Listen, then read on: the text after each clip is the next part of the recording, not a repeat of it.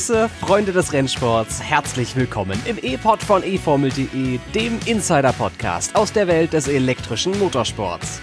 Wir sind zurück aus unserer Herbstpause und da ist in den letzten Wochen doch so einiges passiert. Venturi engagiert einen Ex-Meister, Roland heuert bei Mahindra an, es gibt neue Details zu Vancouver, Kapstadt und Jakarta und zu einem neuen Qualifying-Format. Über das und mehr reden wir in dieser Episode. Mein Name ist Tobi Blum. Viel Spaß beim Hören!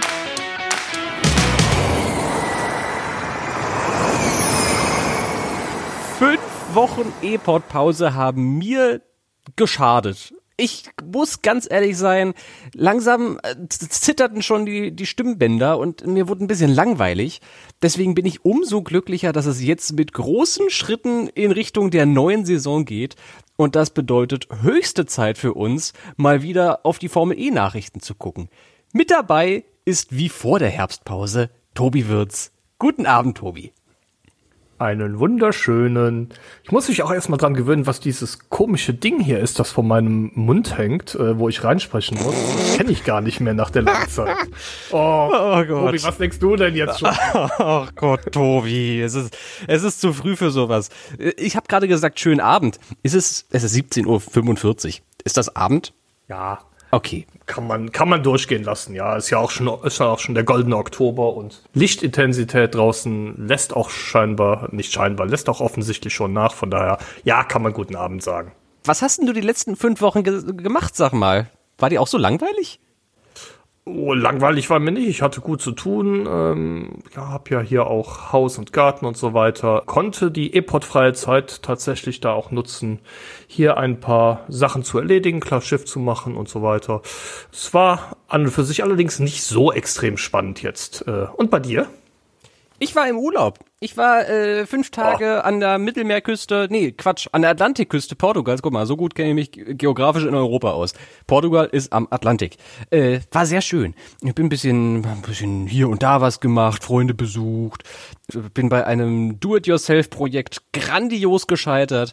Ich wollte, ich dachte, oh, ich habe ja nicht Haus und Garten, aber Wohnung ähm, und ich möchte einen, einen Spiegel an die Wand haben und habe dann mir ausgedacht, das sieht bestimmt cool aus, wenn ich bei im, im schwedischen Möbelhaus meiner Wahl äh, Bilderrahmen kaufe und da Spiegel reinlege und die Spiegel dann nebeneinander so dreimal acht, äh, wie heißt das, Platten äh, an, an die Wand klebe. Es war eine großartige Idee, die in der Umsetzung aber spektakulär gescheitert ist, weil das so ein bisschen Spiegel-Gruselkabinett war am Ende, weil die Wand offenbar ein bisschen schräg ist und sich das dann so unschön verzerrt hat, dass ich alle 24 Löcher dann wieder zugemacht habe.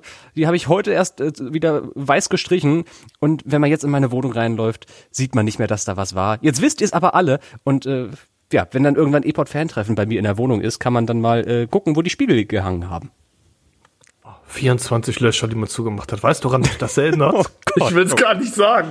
Oh Gott, oh Gott, oh Gott. Ich äh, will es gar nicht wissen. Ich mache jetzt einfach das Auto an und dann kommen wir mal weg von diesen Zweideutigkeiten heute und gucken, was in den Nachrichten passiert ist, Tobi. Ah, Tobi, ich meine einen Adventskalender. Was denkst du denn jetzt schon wieder? Ach, das ist ja so. unglaublich, was Ach du... So. so mit 24 Türchen und 24 Löchern. Meine Güte, Tobi, was ist los mit dir? Äh, du hast ja heute Assoziationen, das ist ja unglaublich. Wie gewonnen! Jordi Torres hat in einem dramatischen Finale den Moto E-Titel 2021 gewonnen. So zerronnen! Der Kapstadt E-Prix könnte wegen Planungshürden bereits vor der ersten Ausgabe wieder aus dem Kalender purzeln. Neu umgestellt. Für Lucas de Grassi und Oliver Rowland sind die Fahrermarktwürfel gefallen. Sie starten im nächsten Jahr neben Edo Mortara bzw. Alexander Sims bei Venturi und Mahindra. Und neu aufgestellt. Die Formel E will bei den Vorsaisontests in Valencia ein neues Qualifying-Format testen, das endlich fairer sein soll. Seit einigen Wochen haben wir das ja schon vermutet und seit Mitte September ist der Transfer endlich offiziell. Venturi verpflichtet für die anstehende Saison 2022 Edo Motara und Lukas Di Grassi. Di Grassi ist nach Punkten und Podien der erfolgreichste Formel E-Fahrer aller Zeiten. Edo Motara ist der amtierende Vize-Weltmeister. Venturi hat sich also meiner Meinung nach richtig gut aufgestellt. Aber Tobi, ist das jetzt mit dieser gesamten Erfahrung von Mortara und die Grassi vielleicht sogar die beste Fahrerpaarung in der Formel E? Mortara und die Grassi? Das ist natürlich ganz schwer zu sagen. Ähm, es spielt auf jeden Fall ganz, ganz oben mit. Ähm, in meinen Augen auf einem Niveau mit Sam Bird und Mitch Evans bei Jaguar. Auch Nissan hat ein sehr, sehr erfahrenes und gutes Fahrerduo zu bieten mit Sebastian Buemi und Maximilian Günther. Ich tue mir schwer zu sagen, welches jetzt das beste Fahrerduo da ist, aber wir können auf jeden Fall von beiden Piloten sehr, sehr viel erwarten und ich denke, dass auch alle beide eine gewichtige Rolle in der kommenden Saison spielen werden. Dadurch, dass Lucas de Grassi, natürlich Ex-Audi-Fahrer, Audi wird nicht mehr werkseitig in der Formel E dabei sein nächstes Jahr, ein neues Team gefunden hat, muss allerdings auch ein inzwischen ehemaliger Formel E-Fahrer das Feld verlassen. Und dieser Fahrer ist Norman Nato. Der ja wohlgemerkt, Formel E-Fans erinnern sich, das letzte Rennen der Saison, das Finalrennen in Berlin gewonnen hat. Und dieses kleine Faktum am Ende noch hat es Susi Wolf sicherlich nicht einfacher gemacht, diese Entscheidung zu fällen. Weil eigentlich kannst du ja keinem erklären, dass du den Rennsieger des letzten Rennens der Saison vor die Tür sitzt. War das die richtige Entscheidung, NATO zu entlassen? Ah, ja, das ist natürlich eine sehr, sehr schwierige Frage. Auf der anderen Seite, man hat nur zwei Cockpits und ähm, ich glaube, dass es kaum eine Fahrerkombination gibt, die besser wäre als Edo Mortara und Lucas Di Grassi. Von daher, so schade das für Norman Nato auch sein mag, aber ich denke, es war auf jeden Fall die richtige Entscheidung, sich Lucas, äh, Lucas Di Grassi zu schnappen, der auf dem Markt war. Und äh, ja, äh, man hat leider nur zwei Autos bei Venturi und ähm, das heißt natürlich, dass Norman Nato, der hat zwar ein Rennen gewonnen hat, auch das ein oder andere Mal eine gute Leistung in der abgelaufenen Saison gezeigt hat, auf die Straße gesetzt werden muss. Auf der anderen Seite, er war jetzt auch gerade im Vergleich zu den anderen beiden Debütanten, Nick Cassidy und Jake Dennis, jetzt auch nicht die ganze Saison über der Überflieger. Ähm, von daher ähm, schwierige, ähm, schwierige Angelegenheit, ähm, speziell nach dem Sieg im letzten Rennen, aber ich finde, es ist gut für Venturi, dass man sich verstärkt hat. Und jetzt kommt natürlich die Frage aller Fragen. Venturi ist das Mercedes-Kundenteam. Der Mercedes-Motor hat sich im letzten Jahr, das sind sich eigentlich alle einig, echt bewiesen als wahrscheinlich das stärkste Antriebspaket überhaupt. Sowohl die Werksmannschaft als auch die Kundenmannschaft haben sich gut geschlagen damit. Ich habe ja gerade schon gesagt, Edo Mortara wurde mit dem Ding Vize-Weltmeister. Und jetzt sitzt im zweiten Auto ein Ex-Champion. Und das wirft natürlich die Frage auf, wird Venturi damit im letzten Gen 2 Jahr mit Mercedes Power und Mortara di Grassi zu einem Titelkandidat? Das große T-Wort, Tobi. Ja, das ist eine sehr gute Frage. Auch da muss ich auf ein Thema äh, äh kommen, das wir nachher noch besprechen werden. Ich denke, ich denke, dass sehr, sehr viel vom neuen Qualifying-Format, das ja kommen soll, abhängen wird, ähm, so dass man da noch gar keine finale Aussage treffen kann. Ich finde, Venturi hat sich mit der Verpflichtung von Di Grassi verstärkt und ähm, man schielt ähm, auf eine, eine bessere Position in der Teamwertung, als das in der abgelaufenen Saison der Fall war. Deshalb, ja, Titelkandidaten sind sie natürlich. Ähm, sie haben ja auch beide schon bewiesen, dass sie Rennen gewinnen können und auch um Meisterschaften mitkämpfen können. Von daher, ähm, ja, für mich ist Venturi ein Team, das durchaus ähm, ja, die Möglichkeit hat, äh, unter die Top 5, wenn nicht sogar unter die Top 3 zu kommen in der kommenden Saison. Ein großer Faktor bei Lucas de Grassi ist selbstverständlich, dass in der Formel E relativ strenge Entwicklungs- und damit Testbeschränkungen gelten in diesem Jahr. Die Serie hat ja alle Hersteller dazu verdonnert, in diesem Jahr und im nächsten Jahr, also für eine Zeitspanne von zwei Jahren, nur noch einen einzigen Motor zu bauen. Das bedeutet, Venturi und Mercedes dürfen nicht testen vor dieser Saison, zumindest nicht in privaten Tests. Jedes Team hat ein Kontingent von drei Filmtagen, wie sie heißen. Da sind alle Fahrten allerdings strikt auf 50 Kilometer beschränkt. Lukas Di Grassi wird also entweder einen Filmtag bekommen, um mal sich tatsächlich in das Venturi-Auto setzen zu können. Der kann natürlich im Simulator sitzen, wie er will, aber die tatsächlichen Fahrzeugsysteme im Fahrbetrieb wird er erst bei den Vorsaisontestfahrten in Valencia kennenlernen. Bis dahin ist es noch ein bisschen, Ende November, Anfang Dezember. Und da gibt's auch nur drei Tage für ihn. Ich bin richtig gespannt, wie das wird am Anfang der Saison. Wir wissen, die Grassi kann Rennauto fahren aber diese neuen Fahrzeugsysteme von Mercedes und jedes Formel E-Auto ist ein bisschen anders.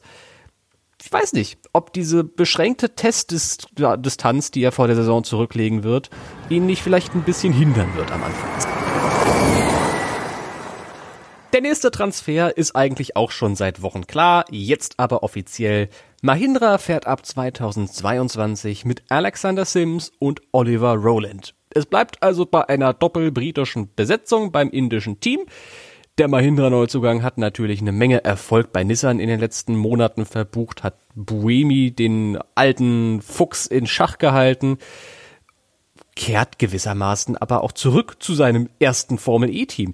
Ich weiß nicht, erinnerst du dich noch, Tobi, an, an Rolands ersten Einsatz in der Formel E, Saison 2?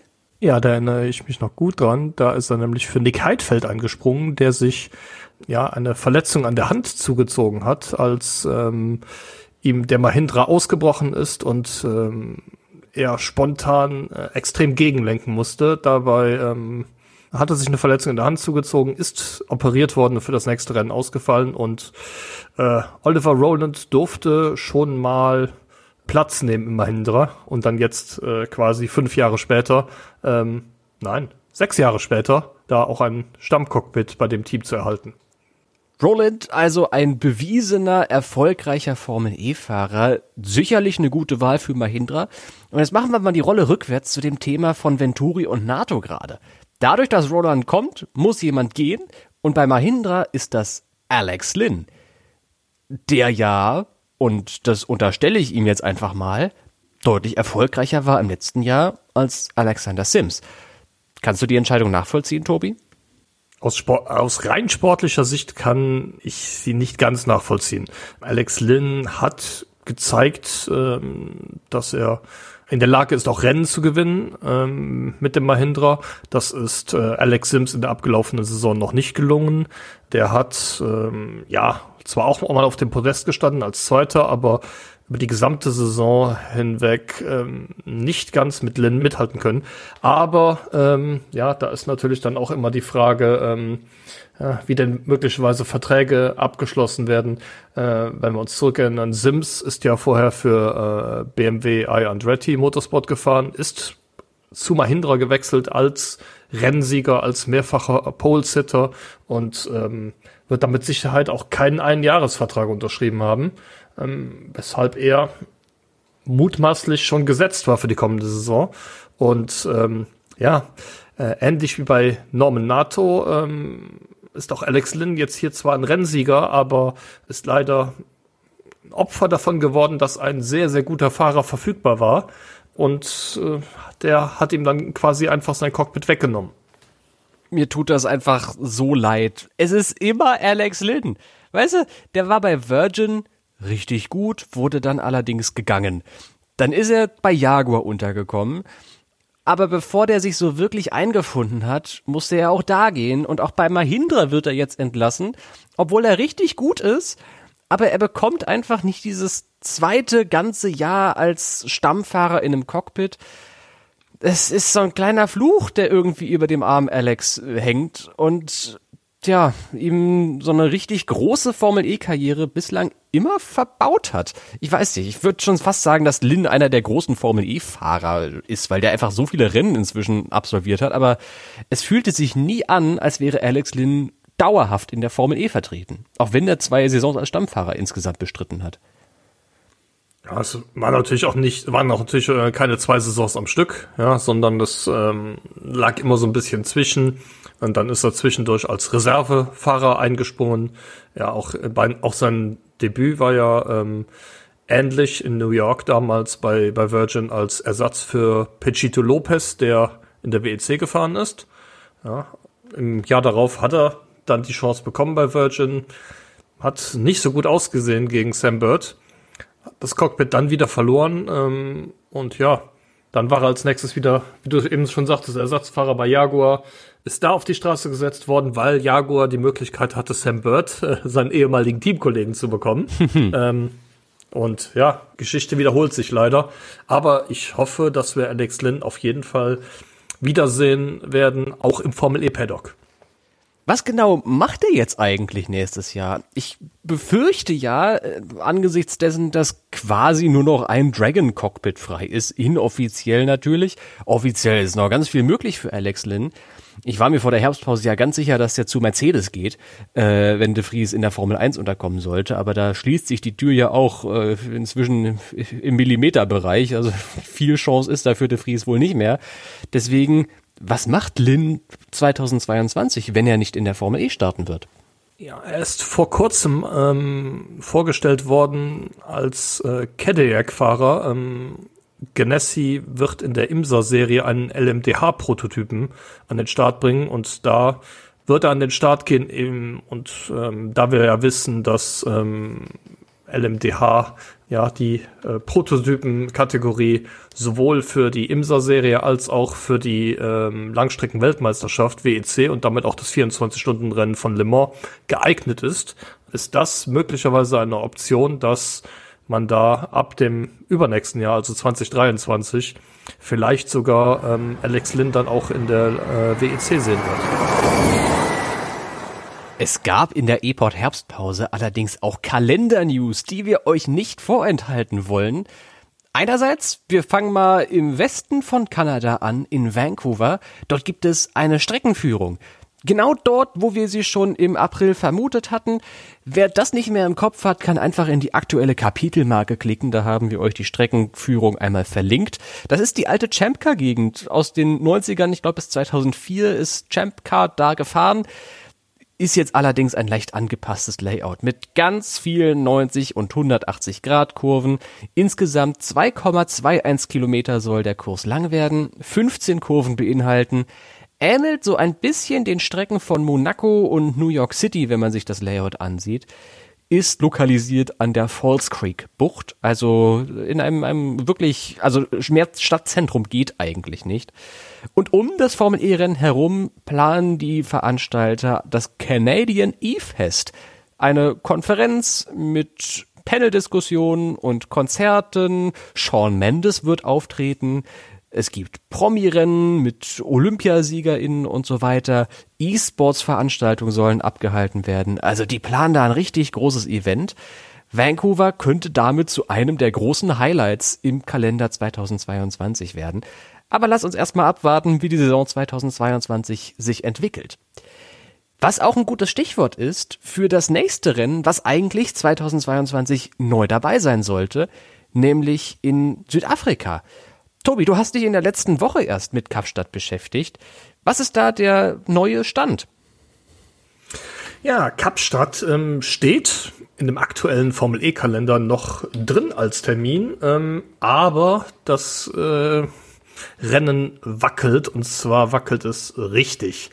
Es sind nur noch ein paar Tage, bis der äh, FIA Welt Motorsportrat zum nächsten Mal tagt und ähm, es gibt aktuell schon Gerüchte, dass da auf der Agenda stehen soll, dass das Rennen gestrichen wird.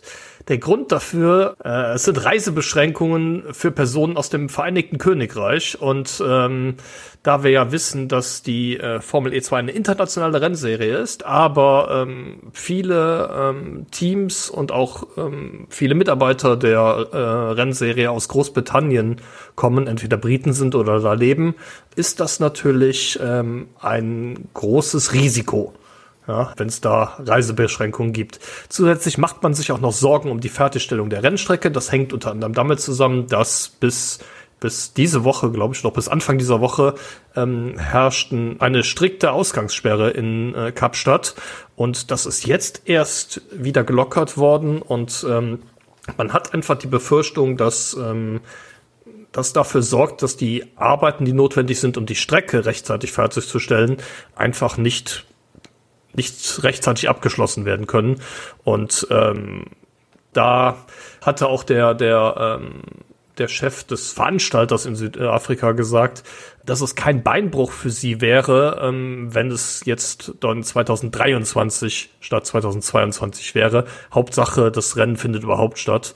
Und ähm, wenn so eine Aussage schon kommt, dann ähm, lässt das nicht mehr viel Hoffnung übrig, finde ich, an der Stelle. Dem Vernehmen nach soll dieser Kapstadt-Terminslot allerdings, sollte das Event tatsächlich gestrichen werden, nicht frei bleiben. Welche Ersatzmöglichkeiten gäbe es denn für den Kapstadt-Epri, sollte er abgesagt werden? Ja, das ist eine, eine gute Frage. Ähm, es gibt nach wie vor Spekulationen über ein Rennen in Santiago, Chile, aber ähm, da hat sich vor kurzem erst ähm, eine Änderung äh, in der lokalen äh, Stadtpolitik aufgetan, sage ich mal. Ja, da sind jetzt ist, äh, ein neuer Bürgermeister und es sind andere Verantwortliche ähm, da. Deshalb glaubt man nicht, dass das tatsächlich für das kommende Jahr bereits äh, in trockene Tücher gebracht werden könnte. Was ähm, diskutiert wird, ist, äh, ähm, das Rennen in Mexiko zu einem Doubleheader auszuweiten. Aber muss man sagen, das ist ähm, natürlich auch schon die Ersatzlösung für den Fall, dass das Rennen in China ausfallen sollte, das für den März kommenden Jahres angekündigt ist. Das äh, wäre dann ja kein, kein wirklicher Ersatztermin, sollte äh, in China nicht gefahren werden können. Tatsächlich ist es so, dass man aktuell äh, darüber diskutiert, ein weiteres Mal in Marrakesch an den Start zu gehen.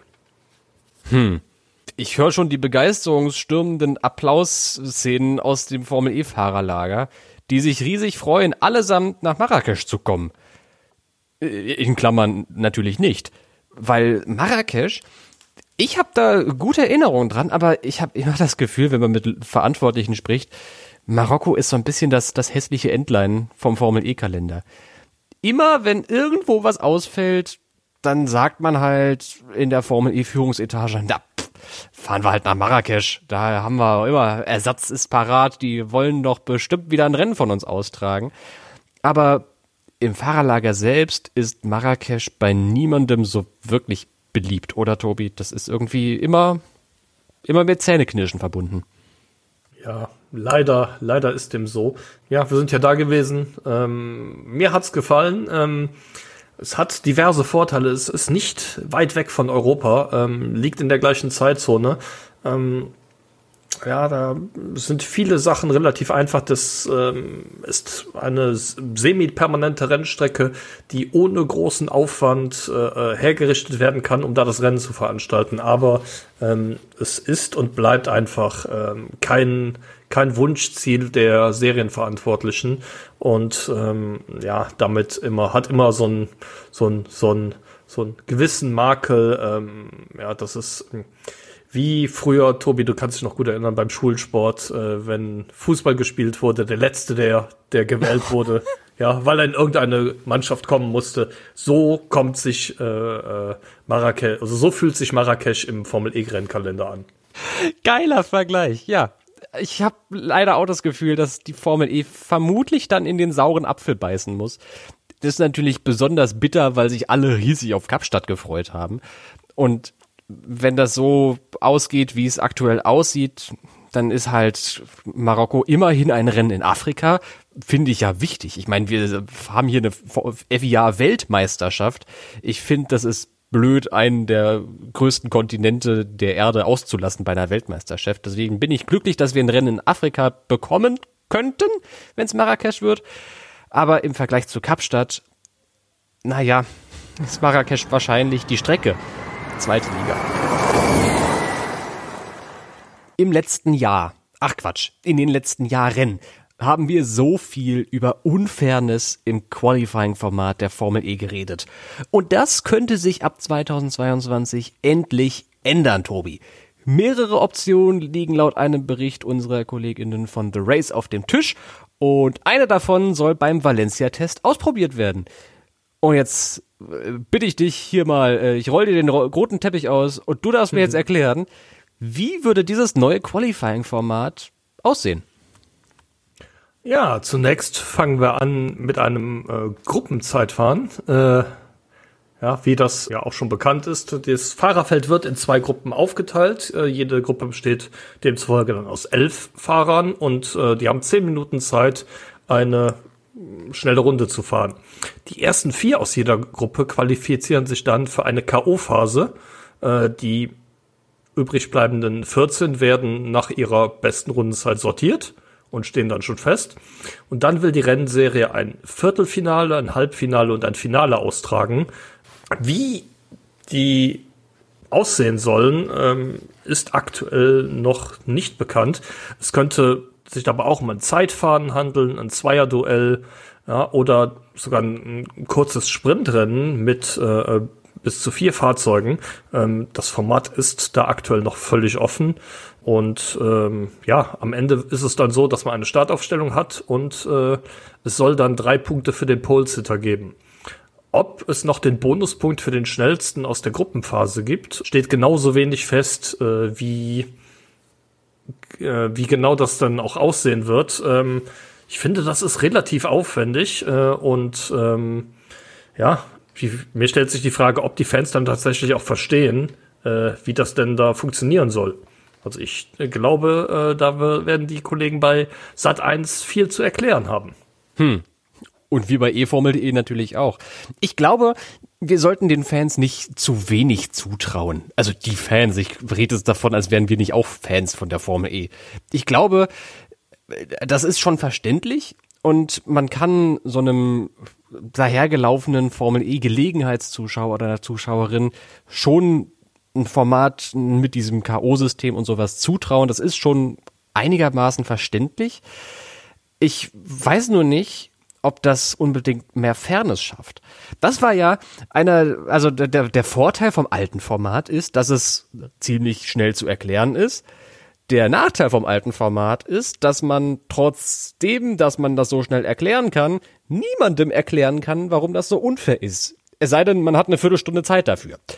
Und diesen Gedanken habe ich immer noch. Also unabhängig davon, ob diese K.O.-Stage jetzt mit äh, Zeitrennen oder Zweierduellen oder Viererduellen ausgetragen wird, ich weiß nicht, ob das unbedingt mehr Fairness reinbringt.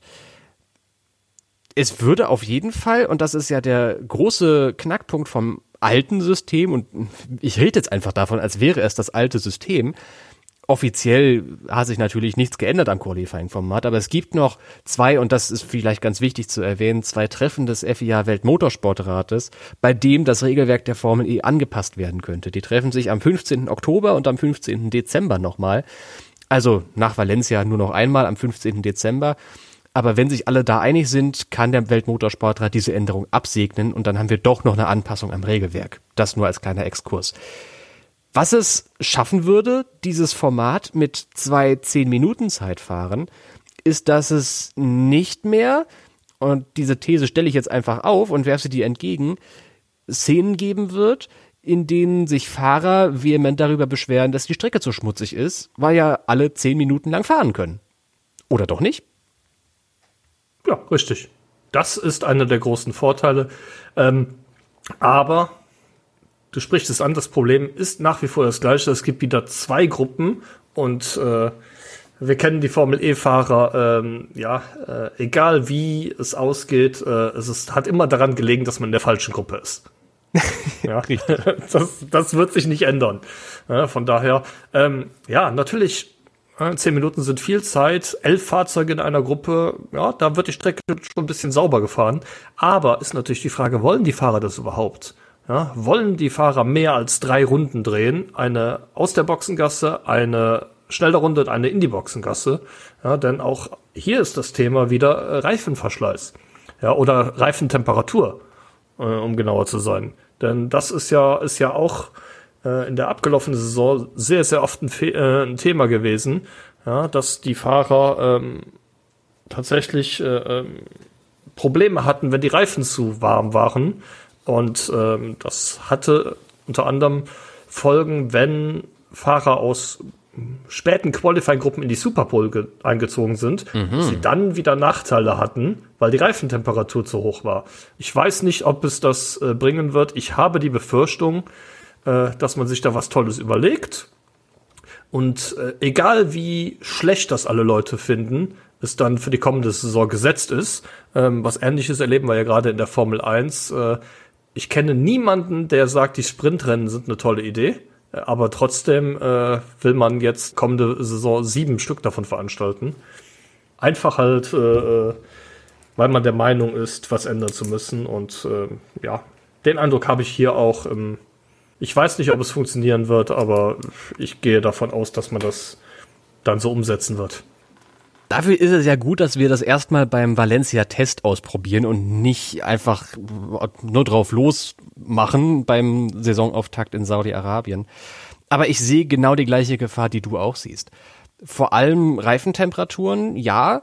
Ich denke nämlich nicht, dass es, und ich bin jetzt hier so ein neunmal kluger Nicht-Ingenieur, der jetzt tut, Ingenieur zu sein. Aber ich glaube, dass wir entweder die Option haben, Fahrer fahren direkt mit der grünen Boxenampel auf die Strecke, drehen ein bis zwei Pushrunden und warten dann und fahren vielleicht in der letzten Minute nochmal auf die Strecke. Oder lassen diesen ersten Run komplett aus und wir gucken dann acht Minuten lang in die Röhre, warten bis alle rausfahren. Am Ende drehen alle eine Runde, stehen sich gegenseitig im Weg, genau wie beim aktuellen Format. Und am Ende beschwert man sich, hm, die Strecke ist so schmutzig. Das ist eine realistische Möglichkeit. Das wird äh, dass genau die gleichen Wartespielchen haben, die vor der abgelaufenen Saison dafür gesorgt haben, dass die Dauer des Qualifyings von sechs auf vier Minuten reduziert wird. Jetzt gehen wir wieder hoch auf zehn Minuten. Ich sag ja nur, wenn ich ein Fahrer wäre in der Formel E, der sich Sorgen macht um seine Reifentemperaturen und auch um den Reifenverschleiß, die sind ja ganz schön stark beschränkt in der Formel E, die Reifensätze. Würde ich wahrscheinlich erstmal darauf hoffen, dass die anderen zehn aus meiner Qualifying-Gruppe die Strecke für mich sauber machen und dass ich dann am Ende zwei, drei, na drei ist vielleicht schon ein bisschen viel, eher ein, zwei Pushrunden fahren kann, auf einer sauberen Strecke, gereinigt von den anderen und äh, ja, äh, wenn sie heute nicht gestorben sind, leben sie bis heute, alles, alles gut, alles schön. Problem ist, das denken sich wahrscheinlich auch zehn andere Fahrer. Also ihr merkt schon, es ist äh, schwer, diese eine ideale Lösung zu finden. Ich habe schon so oft drüber geredet, aber ich muss ganz ehrlich sagen, dieser Vorschlag ist wahrscheinlich der äh, am wenigsten ideale von denen, den wir, die wir bisher besprochen haben. Und vor allem, jetzt kommt ja noch der nächste Punkt. Ich rede mich hier schon wieder äh, ne, von einem ins nächste, aber wenn es Sprintrennen geben sollte, was machen wir denn bei Unfällen? da wird es natürlich Sprintrennen, Energiemanagement muss da eingeführt werden. Das ist schon mal Punkt eins. Aber ich glaube, die FIA wird daran denken. Ich hoffe es zumindest sehr, dass da die Energie beschränkt werden muss, weil sonst gibt's keine Überholmanöver. Egal, ob man da jetzt, ist eigentlich egal, ob man Energie beschränkt. Es wird Unfälle geben. Sagen wir es, wie es ist. Und wenn das mal richtig scheppert, drei Stunden nach dem Qualifying, ist manchmal schon eng gewesen, das Auto fürs Rennen zu reparieren da werden die Teams nicht so begeistert von sein, wenn die Formel E jetzt sagt, ihr müsst ein Rennen vor dem Rennen fahren und wenn die Autos kaputt sind, habt ihr halt Pech gehabt. Ah, ja. da. Also es ist. Bin ich ganz bei dir. Man soll den äh, Tag ja nicht vom Abend loben und auch nicht verpönen. Lass uns mal abwarten, Tobi. Mir war es jetzt einfach nur wichtig, dass wir in der Episode mal einerseits erklären, worum es da geht und was da auch vielleicht ein bisschen schiefgehen könnte bei dem ganzen Format, bei den ganzen Ideen. Wir werden nach Valencia äh, uns nochmal zusammensetzen, bin ich mir ganz sicher, und drüber reden, wie es funktioniert hat. Aber äh, es bestehen Gefahren und vor denen wollte ich mal hier gewarnt haben an der Stelle. Es könnte auch ein bisschen nach hinten losgehen, der Schuss. Warten wir es mal ab.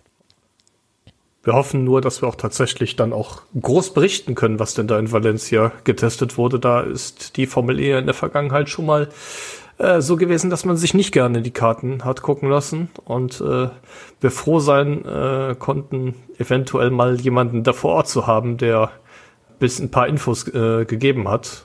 Ich erinnere mich damals, als das äh, mit dem Energieabzug getestet wurde nach Safety Car. Mhm. Ja, aber äh, ich bin gespannt. Ich auch. Und jetzt werfen wir einen Blick durch Tobis Teleskop.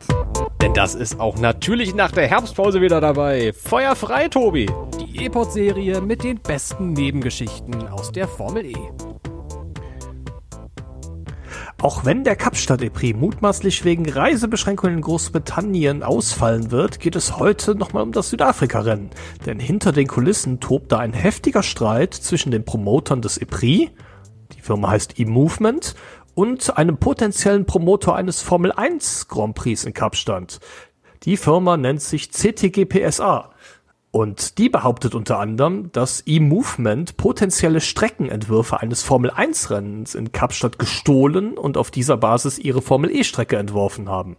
Ja, das hat sogar so weit geführt, dass sich die Stadtregierung von Kapstadt gezwungen sah, dazu ein Statement zu veröffentlichen. Die Anschuldigungen seien haltlos und das Streckenlayout sei gar nicht von E-Movement, sondern von der Formel E entworfen worden. Ja, und außerdem bestätigte die Stadtregierung, dass E-Movement im Gegensatz zur CTG-PSA den vollständigen Prozess zur Genehmigung einer Großveranstaltung, die entweder Dienstleistungen oder finanzielle Unterstützung der Stadt unterhalten will, durchlaufen habe. Beim geplanten Formel-1-Rennen sei das nicht der Fall gewesen.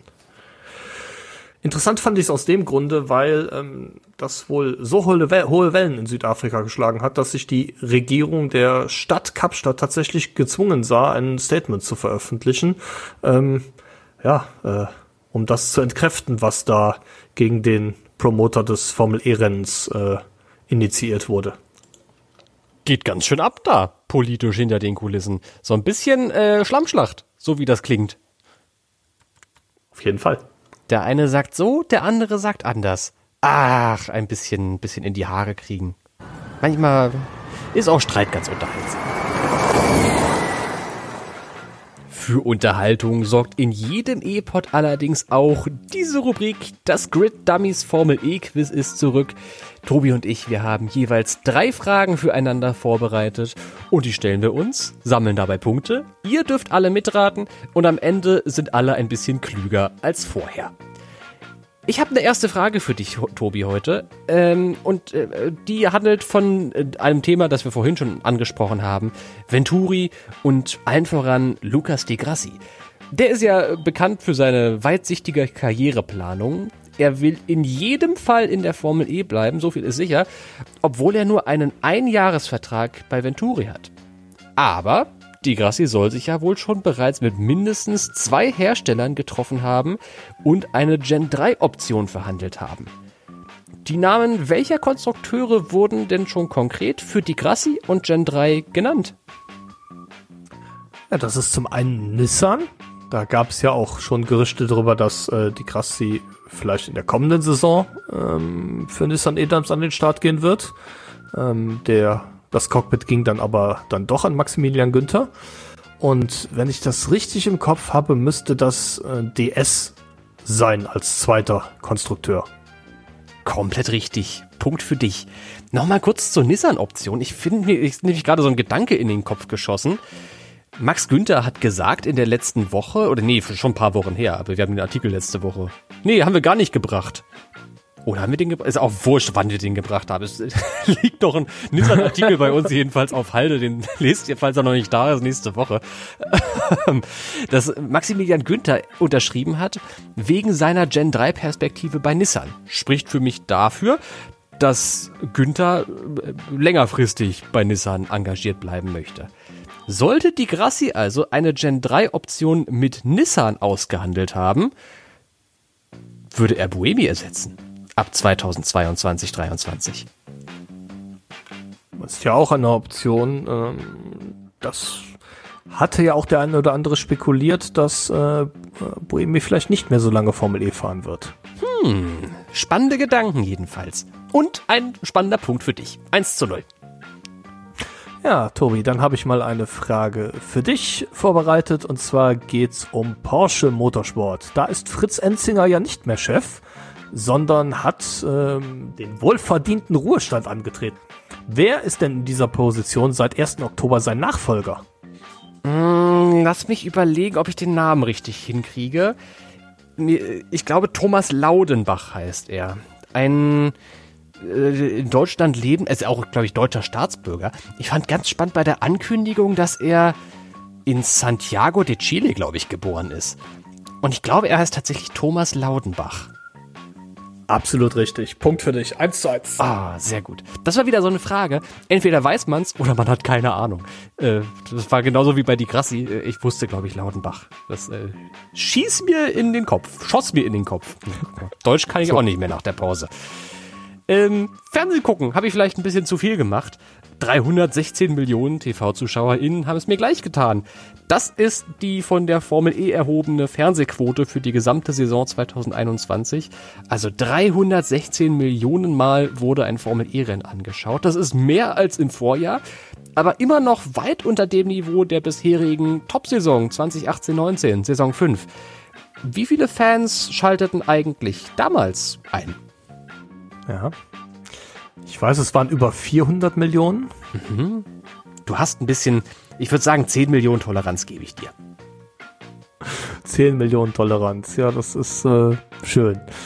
Es, es war es war über es war über 400, es stand eine 4 vorne und ah, du hast du hast da so eine schöne Tabelle gemacht und ich dachte mir, hm, das hätte das könnte man doch vielleicht auch mit einer schönen Grafik darstellen. Aber was stand denn da jetzt als höchste Zahl? Tja.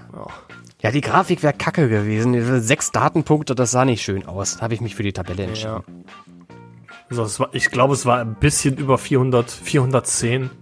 Nee, 410 wären, es war, es war keine gerade, gerade Summe.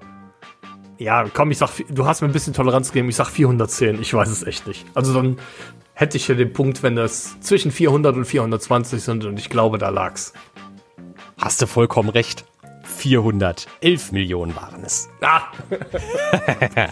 Punkt für dich.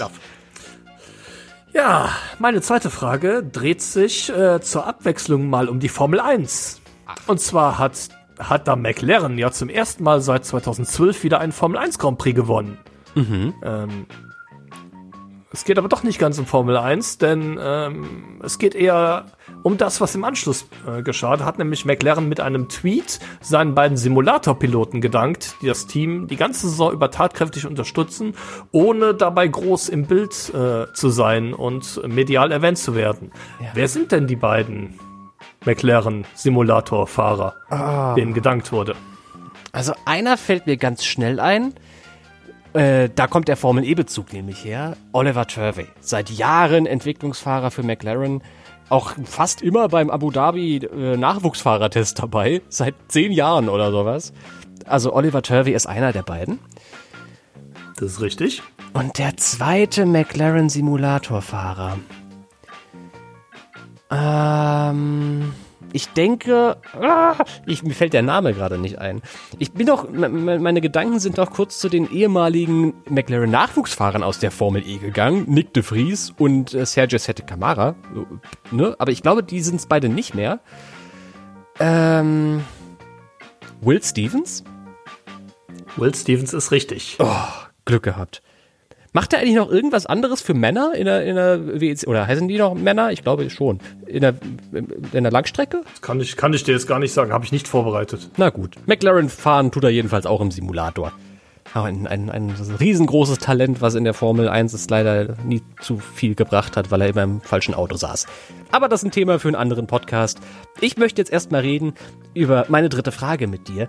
Und die handelt vom Formel E-Rennleiter Scott Elkins. Über den hatten wir so ein kleines Mini-Porträt in der letzten Woche schon fast. Seines Zeichens ein begeisterter Musiker. Das haben manche vielleicht schon mal von ihm gehört. 51 Jahre ist er alt und in Los Angeles sogar Eigentümer einer, eines lizenzierten Reparaturgeschäfts für die Gitarren von welcher Marke? Ach du Schei. Ähm.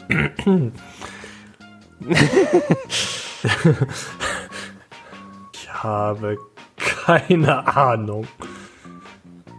Äh, Es ist bestimmt irgendwas Bekanntes. Kannst du Gitarre Vielleicht spielen? Kann ich ja. Nein. Kannst du ein anderes Instrument? Ja.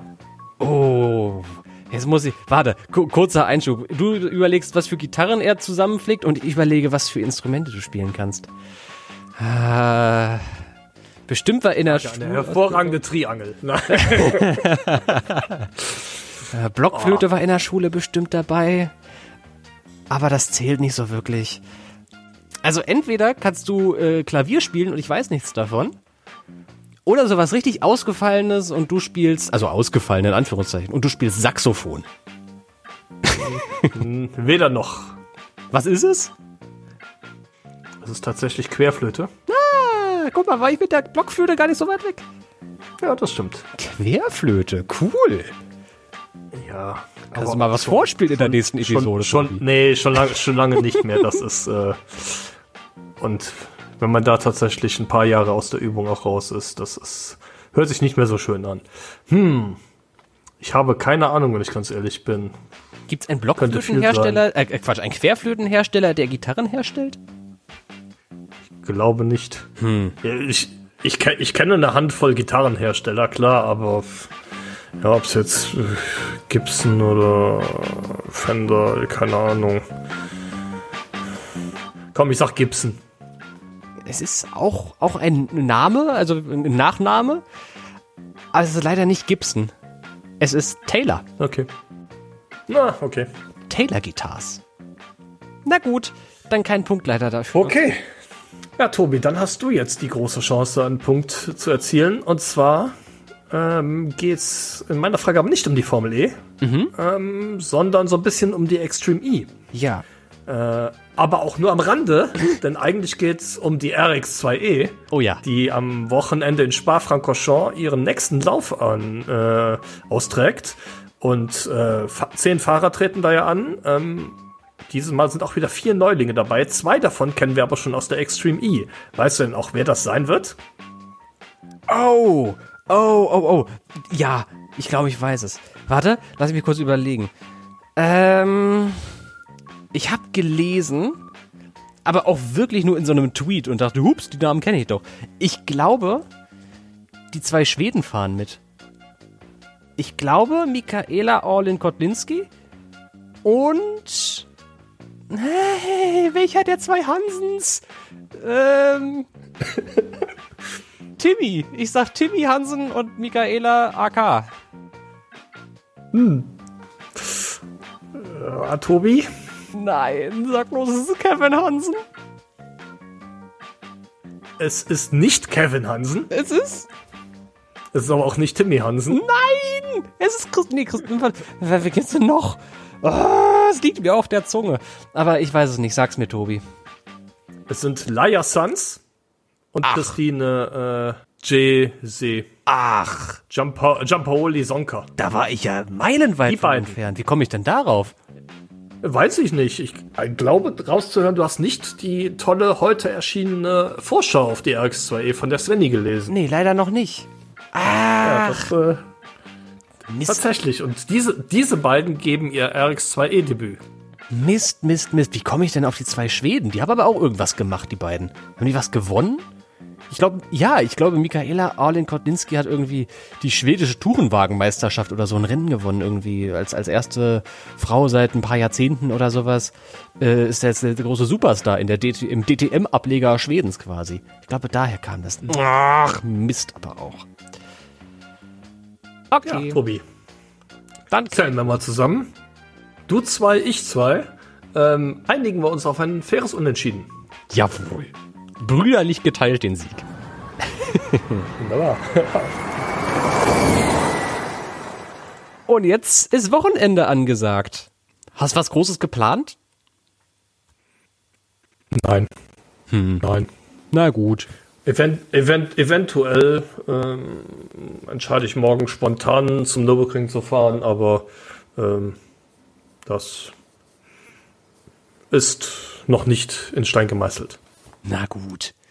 Dann, äh, weiß ich nicht. Mach was draus aus dem Wochenende. Ich habe auch vor, was draus zu machen. Kommt ja Formel 1, also am Motorsport und uns nicht langweilig. Ich wünsche dir einen schönen Feierabend, Tobi. Alles klar, wünsche dir auch, Tobi. Und wir hören uns beim nächsten Mal wieder. Mach's gut. Mach's gut, ciao. Ciao.